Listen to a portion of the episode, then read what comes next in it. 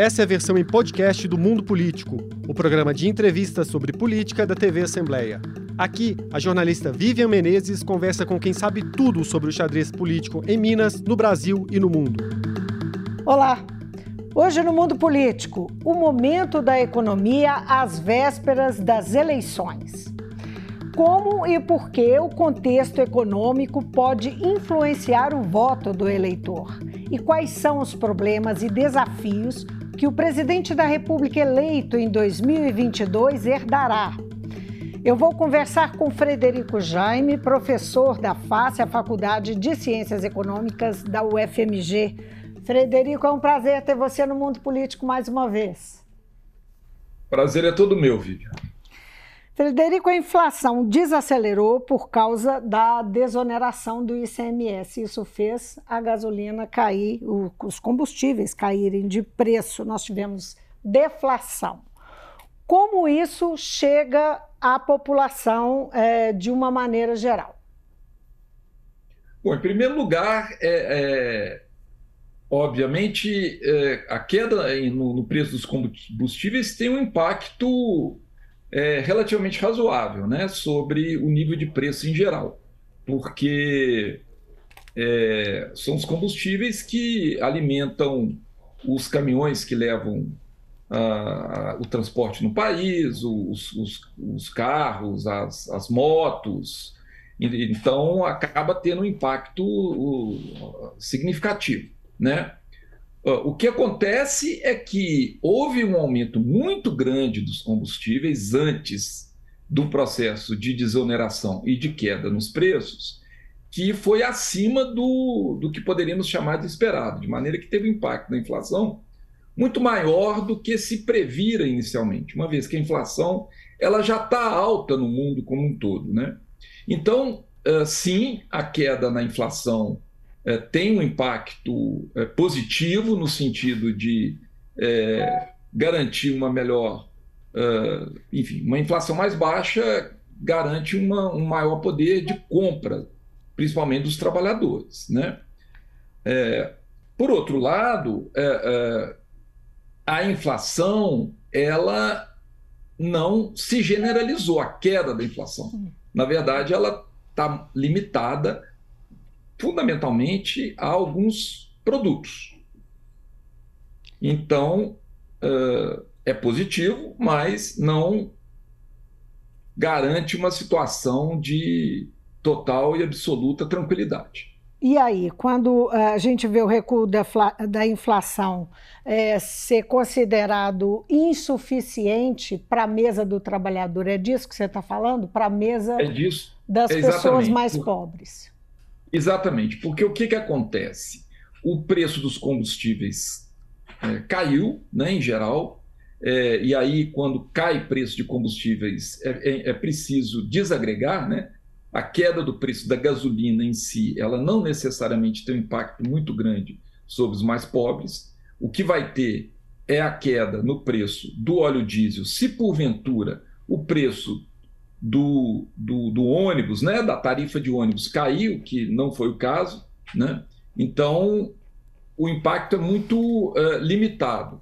Né? E a gasolina, a queda do preço da gasolina, ela acaba tendo um impacto maior para quem utiliza automóvel. Claro que também afeta uhum. positivamente os uh, motociclistas, né? o que pode eventualmente ter um impacto aí positivo também sobre entregadores, iFood, essas coisas e mesmo sobre os, os trabalhadores precários, né?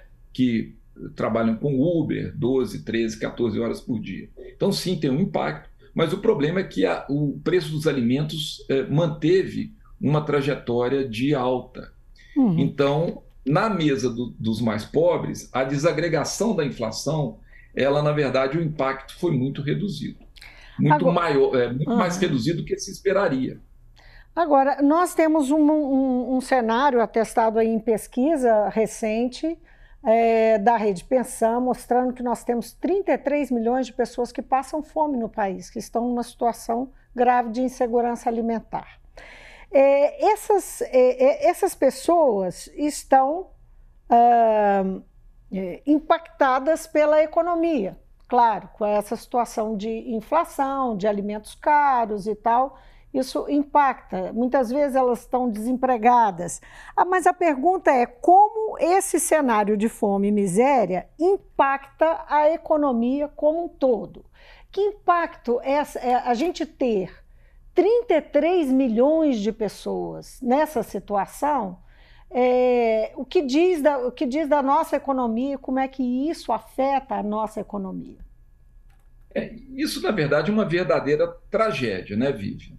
E isso acontece por várias razões. E a principal delas é a ausência de políticas públicas muito claras para evitar uh, a, o agravamento da situação de pobreza e de fome da população. Né? Na, na verdade, a população que está com fome, independentemente dela não estar empregada, que isso é um fato, o desemprego caiu um pouco depois da recuperação pós-pandemia, é, mas não suficiente para abarcar um volume gigantesco de pessoas que continua fora do mercado de trabalho com um agravante. Continua fora do mercado de trabalho e tem muito mais dificuldade de recuperar essa, esse mercado de trabalho, uma vez que quanto mais distante do mercado de trabalho, do trabalho o cidadão fica, é, mais difícil ele consegue emprego. Bom, essa população ela é, deve ser objeto de políticas públicas muito claras. Políticas públicas significa gasto público voltado para esse tipo de população. E o que acontece de um tempo para cá é que nós não estamos assistindo a um processo de ampliação de gastos sociais, ao contrário, eles têm caído com a política de teto de gastos, o que tem agravado essa situação. Então, nós temos uma combinação de uma, de uma inflação resiliente e alta, apesar dela ter caído um pouco, ela ainda é muito alta e resiliente. Um nível de desemprego ainda muito alto, né? Está acima de 9%, apesar também de ter caído um pouco. Um aumento sem precedentes na história recente do país, o trabalho precário. Né? O trabalho precário, ele, o, o trabalhador precário, em tese, ele não é considerado desempregado no desemprego aberto. Então, na verdade, o cidadão não está desempregado, mas ele tem um trabalho muito precário. Um aumento do preço dos alimentos acima do resto da inflação. É, um sistema de compressão dos gastos para dar conta, por exemplo, da política de teto dos gastos, que acaba impactando diretamente o, a população mais vulnerável. Então, uh, o problema da, da fome é um exemplo típico de falta de política pública para poder resolver essa situação. Por que, que você então, acha... Então é um problema econômico, uhum, claro, sim. né? É, Social por... e econômico, por, sim. por suposto, né? Por que você acha que o propalado Auxílio é, Brasil, que, que antes era o Auxílio Emergencial, virou Auxílio Brasil, acabou-se com o, o, o, Bolsa Família, veio para substituir, enfim, por uh, um esforço do governo Bolsonaro, inclusive, para aumentar esse valor é, nesse período, não é que, que antecede as eleições. Por que isso não é, parece ter modificado esse cenário? Ou pelo menos, é. pelo menos aparentemente. Eu imagino que alguma diferença deve ter feito para as pessoas, mas por que parece não ter sido suficiente? Sequer tem sido reconhecido quando as pessoas são perguntadas sobre ele nas pesquisas eleitorais. É, e aí, aí tem um problema, uma questão é, bastante é, complicada, né? Porque o, o, os programas sociais anteriores, né, que vinham ocorrendo de, de alguns anos, né, toda a década de 2000, é, eles, já antes do governo Lula, iniciaram um processo de sistematização de programas sociais. Então, o Bolsa Família ele, ele abarcava uma série de, de, de articulação entre os ministérios, de maneira que você tinha uma, uma questão fundamental que era aumentar a base de, de, de utilização né, de, do, das pessoas envolvidas no Bolsa Família de um lado, e de outro, criando oportunidades para aqueles, uh, aqueles uh, dependentes do Bolsa Família naquele momento. Numa articulação, inclusive, com prefeituras, com Estado, com, os, com as prefeituras, com os estados, de maneira fundamentalmente a complementar, inclusive, o Bolsa Família. O caso, por exemplo, de Belo Horizonte é interessante porque é, muita gente que recebia Bolsa Família, caso os filhos estivessem matriculados na escola, era uma política complementar da, da prefeitura que ampliava o valor do Bolsa Família. E, enfim, tinha uma série de outras conexões das políticas públicas. O que aconteceu, particularmente de 2019 em diante, é que houve uma quebra de toda essa sistematização das políticas públicas. E ela foi substituída inicialmente pelo auxílio emergencial e depois pelo Auxílio Brasil, que desarticulou esse, essas conexões que não eram poucas e eram muito importantes, de um lado, é, desestruturou todo o sistema de cadastro né, do, dos, dos, que recebiam o, o Bolsa Família para o Auxílio Brasil e diminuiu muito aqueles que são beneficiados pelo Auxílio Brasil. Então, bom, se você soma-se a isso uma inflação é, acumulada em 2021 e 2022 acima de 10% ao ano, né, a, a expectativa aí acumulada em 2021 e 2020 2021 e agora no, ao final de 2022 vai chegar em torno de 20%, isso tem um impacto e com o preço dos alimentos crescendo muito acima é, da inflação, né? É, o que acontece é que o Auxílio Brasil acaba tendo uma corrosão do seu valor real. Então, veja, falta de sistematização de política uh, social. Dois, a inflação que corrói o, o, o auxílio. Três, uma, uma, uma desestruturação do cadastro de maneira que tem muito menos gente recebendo o Auxílio Brasil. Então, tudo isso acaba não conseguindo lograr o objetivo é, de minimizar, ou pelo menos minorar, o impacto absolutamente uhum. dramático que é uma crise econômica que já dura oito, nove anos, né? Ainda tem isso. É, o, o, eu queria voltar na questão do, do emprego, né, é, que você mencionou. O IBGE apontou um recuo no, no desemprego no país de 11,1 para 9,3, não é? Isso. É, no segundo trimestre, né? Que foi até julho, né? Junho, é, maio, junho e julho, né?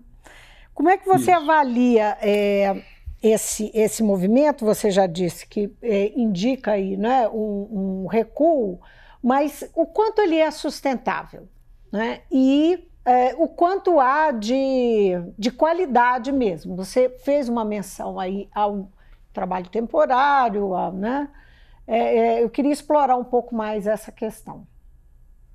O, o problema do, do, do, desemprego ele é muito grave, porque nós, Veja bem, a crise uh, econômica, ela se inicia, a recessão ela se inicia na segunda, no segundo para o terceiro trimestre de 2014, né?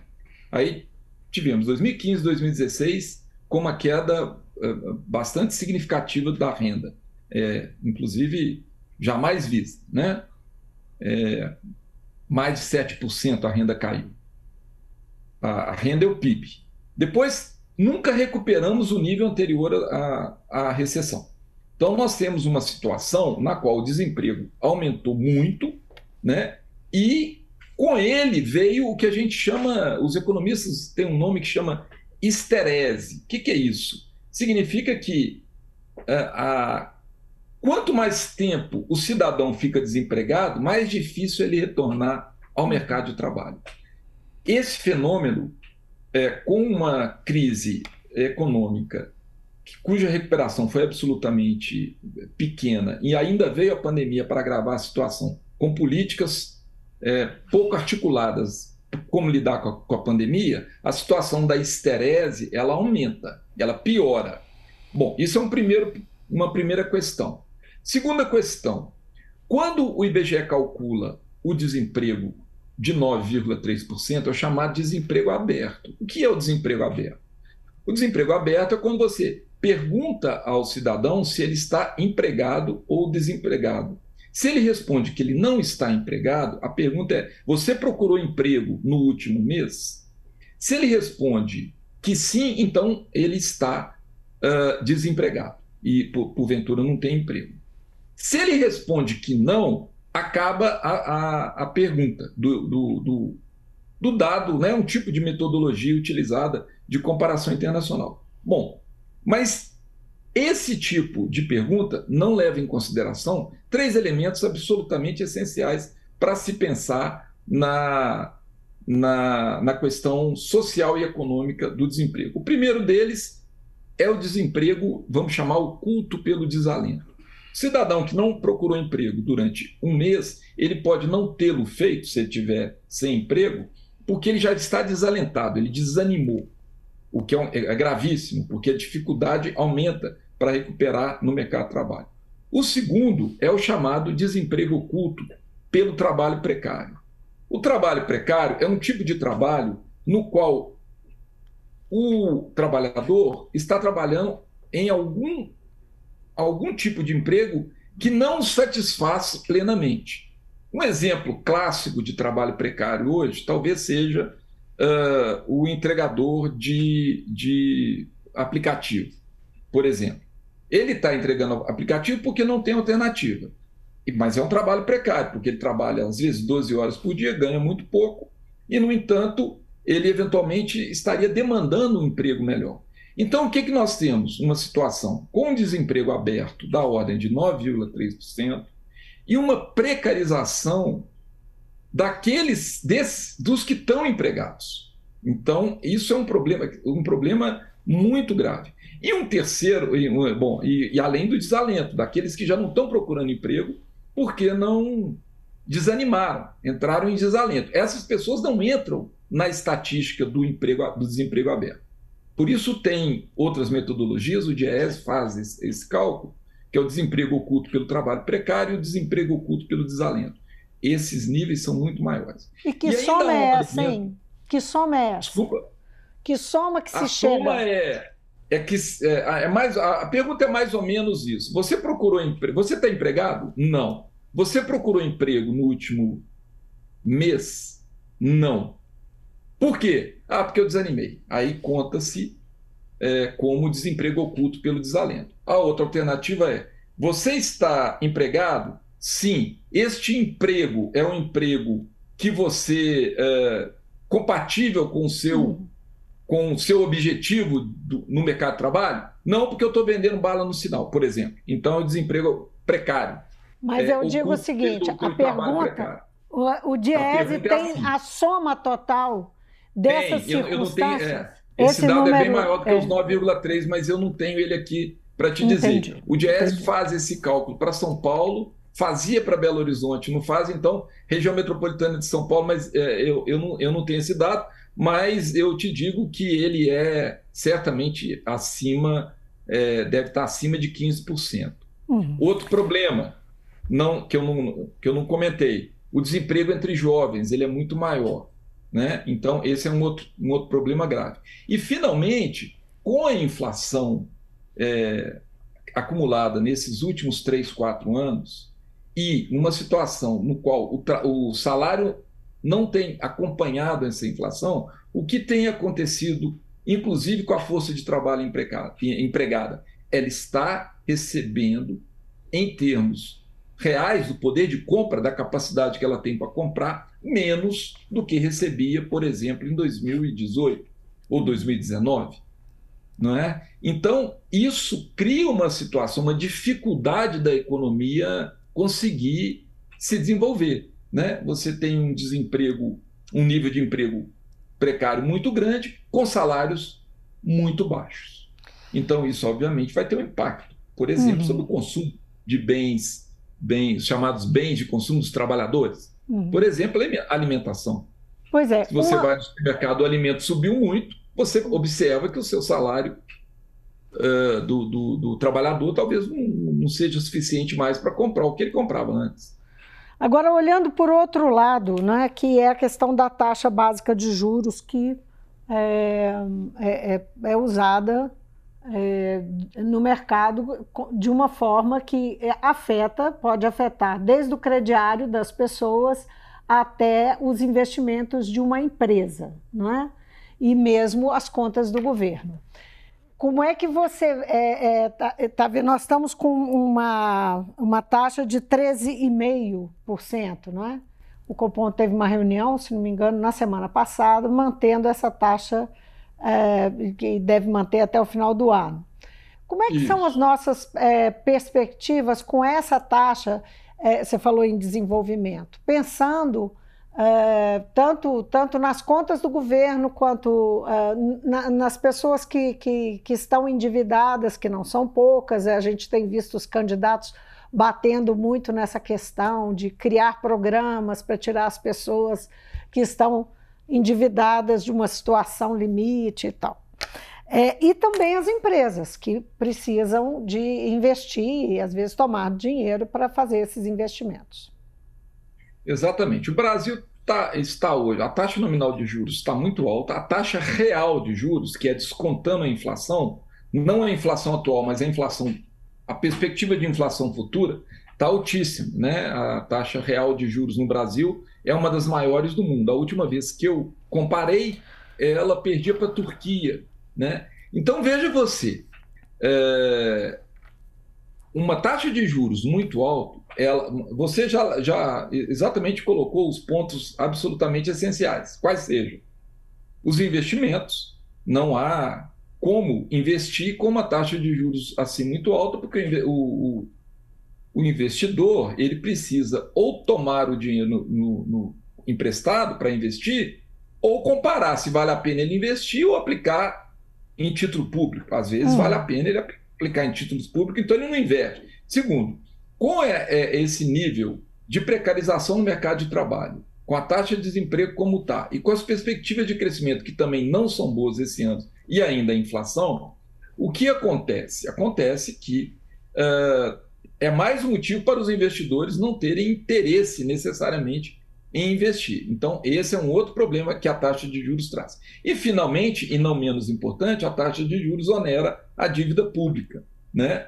É, isso acaba é, tendo um impacto é, também ruim para as contas do, do, do, do, do, do Estado, né? do governo federal, dos estados e hum. municípios dos, que, que, principalmente o governo federal que tem maior dívida, né?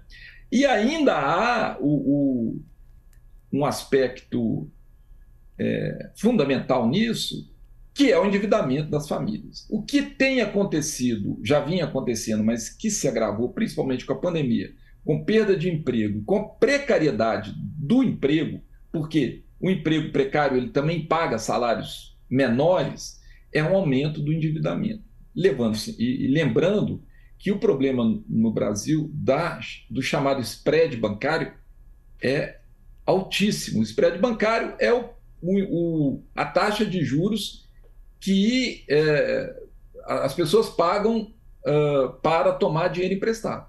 Né? O Brasil é um dos maiores do mundo. Então não, é, não, não são esses 13,5%. É 13,5% mais enfim, essa hum. taxa chega a Que é o seguro do banco, né? Funciona como é, seguro do banco. Cheque especial. É. é, nem sempre como seguro do banco, né? Porque, na verdade, muito desse, desse empréstimo é, é crédito consignado, por exemplo. Ah, crédito é. consignado, é. Aí o, o risco história. bancário é praticamente é, zero, zero. no entanto, a taxa de juros é muito alta. então, a, a situação ela é muito grave nesse sentido. Então, uma taxa de juros alta e com spread. E aí, veja bem, há dois movimentos. Não é só baixar a taxa de juros é, da Selic, né, do Banco Central, é também uma atenção especial ao tamanho do spread bancário. Que, olha, não se justifica um spread bancário tão alto como esse que nós temos no Brasil. E tem inúmeros estudos mostrando isso, que uhum. não há justificativa razoável. Agora, Frederico, há um temor geral de recessão internacional, não é? é que seria aí uma combinação com a inflação, né? É, que, que, que desde, desde a pandemia tem sido alta mundo afora, né? Europa, Estados Unidos, enfim, e, e guerra. é, essa combinação pra, é, pode levar realmente a essa recessão e como é que isso nos afeta, não é? Dentro desse contexto, nós estamos aqui nesse, nesse contexto que você descreveu e ainda tem todo o aspecto internacional. Pois é, aí a situação é ainda mais grave, né? Estou rindo para não chorar, na verdade. É, na verdade, o, o a, a questão geopolítica internacional está muito grave. Né? A guerra na Ucrânia é uma, uma manifestação disso e os impactos que isso vai ter, por exemplo, sobre o preço na, da energia na Europa. É, as relações dos Estados Unidos tensas com a, com a China. Tudo isso, ela, na verdade, cria algumas dificuldades, principalmente para o comércio internacional. Né? Quer dizer, o Brasil ele tem uma, uma vantagem que é um produtor agrícola importante é, e um fornecedor é, não só de carne, como também de, de grãos no mercado internacional. E, curiosamente, essa situação que está se agravando na Europa, principalmente, e na Rússia, pode eventualmente significar um, uma melhora para a situação do agronegócio no Brasil. Isso é uma perspectiva, não é não é garantido, mas existe essa possibilidade. Né? Por outro lado, os Estados Unidos já é, praticamente comunicaram que vão manter uma, uma, uma, uma, trajetória de aumento da taxa de juros. Né? Já, uhum. Os Estados Unidos já fizeram isso é, no, na última reunião do, do Copom deles, né, que chama FONC, é, é, no qual eles de, de, aumentaram a taxa de juros e o impacto do aumento da taxa de juros dos Estados Unidos é um, uma tendência a uma desvalorização da taxa de câmbio em todos os países, por exemplo, uma desvalorização do real. Como evitar isso? Aumentando a taxa de juros interna. Então tem um dilema que os Estados Unidos, como é o país que detém a moeda de troca internacional e que a gente tem uma relação muito próxima com, com os Estados Unidos e com o dólar, quando os Estados Unidos sobem a taxa de juros, eles acabam transferindo de alguma maneira o impacto da crise deles também para o resto do hum. mundo. Então, só para nós, acaba América sentindo Latina, aqui também. também. E a economia? Se você Sim. acrescenta isso à situação geopolítica, que é terrível, isso a gente chama, os economistas gostam de chamar de choques de oferta, o que significa aumento da inflação e, e junto com isso, aumento do desemprego. Então a situação não é muito positiva, vai requerer um cuidado redobrado. Mas, ao mesmo tempo, ali também tem algumas oportunidades, né? principalmente as oportunidades relacionadas ao setor eh, do agronegócio no Brasil de fornecimento de produtos alimentícios para o resto do mundo. Uhum.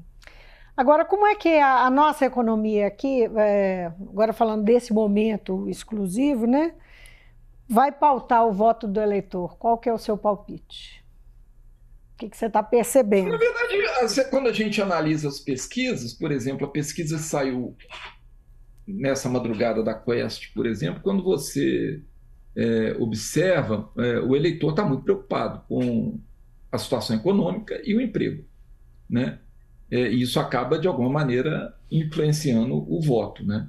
E a situação econômica, ela houve, de claro, em relação à pandemia, houve uma melhora, apesar da inflação, mas a inflação agora deu uma cedida, uhum. então isso, obviamente, dá uma, um certo alívio inicial na situação econômica. Mas como, como eu já comentei, a infla, por exemplo, a inflação dos alimentos, isso é um dado absolutamente essencial para qualquer trabalhador.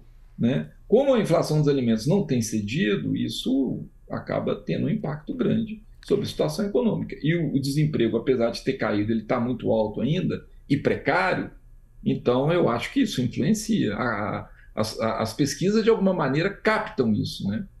É, já foi pior, mas ainda, ainda é muito importante. Então, é claro o eleitor vai eleitor, votar com a cabeça. O eleitor que não é economista, uhum. né, é, no, no, tá pensando que a situação está ruim e tem alguma expectativa de melhorar. Né? Por uhum. exemplo, né, o eleitor que é economista e começa a, a, a, estudar todas as possibilidades, eventualmente vê com, com um pouco mais de ceticismo uhum. é, a situação. As, solu as soluções. Maneira... E essa é a minha pergunta para encerrar nossa conversa. O nível de desafio que terá Uh, o, o, próximo presidente. Exatamente, o presidente eleito uh, em 2022, que desafios terá Não. em 2023? É, é, é, um desafio muito grande. É muito grande porque a situação fiscal atualmente ela se agravou muito em função das estratégias do atual governo de tentar se reeleger. Quer dizer, o próximo governo, seja quem for eleito, vai se deparar com uma situação fiscal é, muito problemática e vai ter que negociar isso no Congresso. Não há maneira de não negociar isso no Congresso. Isso é um primeiro ponto. Segundo ponto, a política de teto de gastos, se ela. É, enfim, eu já venho, vinha falando desde antes da aprovação da emenda. Isso não ia dar certo, porque, na verdade, é, não fazia muito sentido uma política de teto de gastos tão inflexível como a que foi proposta lá em 2016 no governo Temer e agora estamos pagando o preço disso. Né? Na verdade, na pandemia houve uma possibilidade de, de aliviar por conta da pandemia, mas agora estão criando mecanismos mais variados para poder é, é, é, sair, né? ou seja, uhum. se livrar da política de teto de gasto. O ano que vem, o próximo presidente necessariamente vai ter que negociar. Ou o país vai entrar numa situação muito grave. Hum. Então, do ponto de vista fiscal, é isso. Do ponto de vista é, externo, há uma perspectiva. É, é, pouco provável que os Estados Unidos irão é, baixar as taxas de juros. Né? Ao contrário, até pode, pode. Há uma possibilidade de até aumentar as taxas de juros, o que significa que isso vai obrigar o Banco Central a tomar medidas também, eventualmente, um pouco mais rigorosas, no sentido de para evitar uma um problema de uma desvalorização do câmbio. E a desvalorização do câmbio impacta na inflação.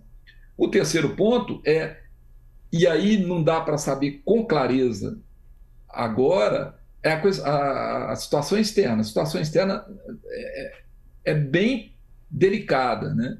E o impacto que a manutenção da guerra na Ucrânia e as, as a situação uh, dos Estados Unidos com a China, principalmente em relação a Taiwan, é, também podem se apresentar como é, dificuldades adicionais. Né? Então, aquele mundo no qual havia aquela, aquela, aquele otimismo de um comércio internacional livre, muito tranquilo, com inflação baixa, com possibilidades é, variadas de, de transições, de, de transição de, de troca de mercadorias, etc., a gente pode se deparar com um mundo muito mais complicado. Né? Para piorar a situação, ainda temos um avanço da extrema-direita em vários países da Europa. Então, não, não é uma situação trivial é, e isso vai obrigar, um, a meu juízo, um cuidado redobrado. Muito bem, vamos aguardar 2023 bem informados, Mas somos pelo otimistas, menos. Vivian, somos é, otimistas. Acho que bom. Que, é, vamos melhorar em 2023 em relação à situação agora. Eu acho que sim. E acho que a, a, perspectiva, de qualquer maneira, para nós, ela, ela, é mais, ela é mais positiva, eu acho. Acho que vamos resolver as questões. Vai dar para a gente acertar economicamente, mesmo que os Estados Unidos aumentem as taxas de juros no, início do ano que vem. Frederico, foi um prazer falar com você. Muito obrigada pela conversa. O prazer é todo meu, sempre à disposição, Vivian. Valeu. Então, eu conversei com o professor Frederico Jaime, da Faculdade de Ciências Econômicas da UFMG. Ele fez uma análise da conjuntura do Brasil às vésperas das eleições de primeiro turno e avaliou problemas e desafios do próximo governo. Ficamos por aqui. Obrigada pela companhia. Até amanhã. O Mundo Político é uma realização da TV Assembleia de Minas Gerais. A apresentação é de Vivian Menezes, a edição de áudio é de Bruno Oliveira, a produção é de Tayana Máximo e a direção é de Alevi Ferreira. Você pode seguir o Mundo Político nos principais tocadores de podcast. Assim, você não perde nenhuma edição do programa.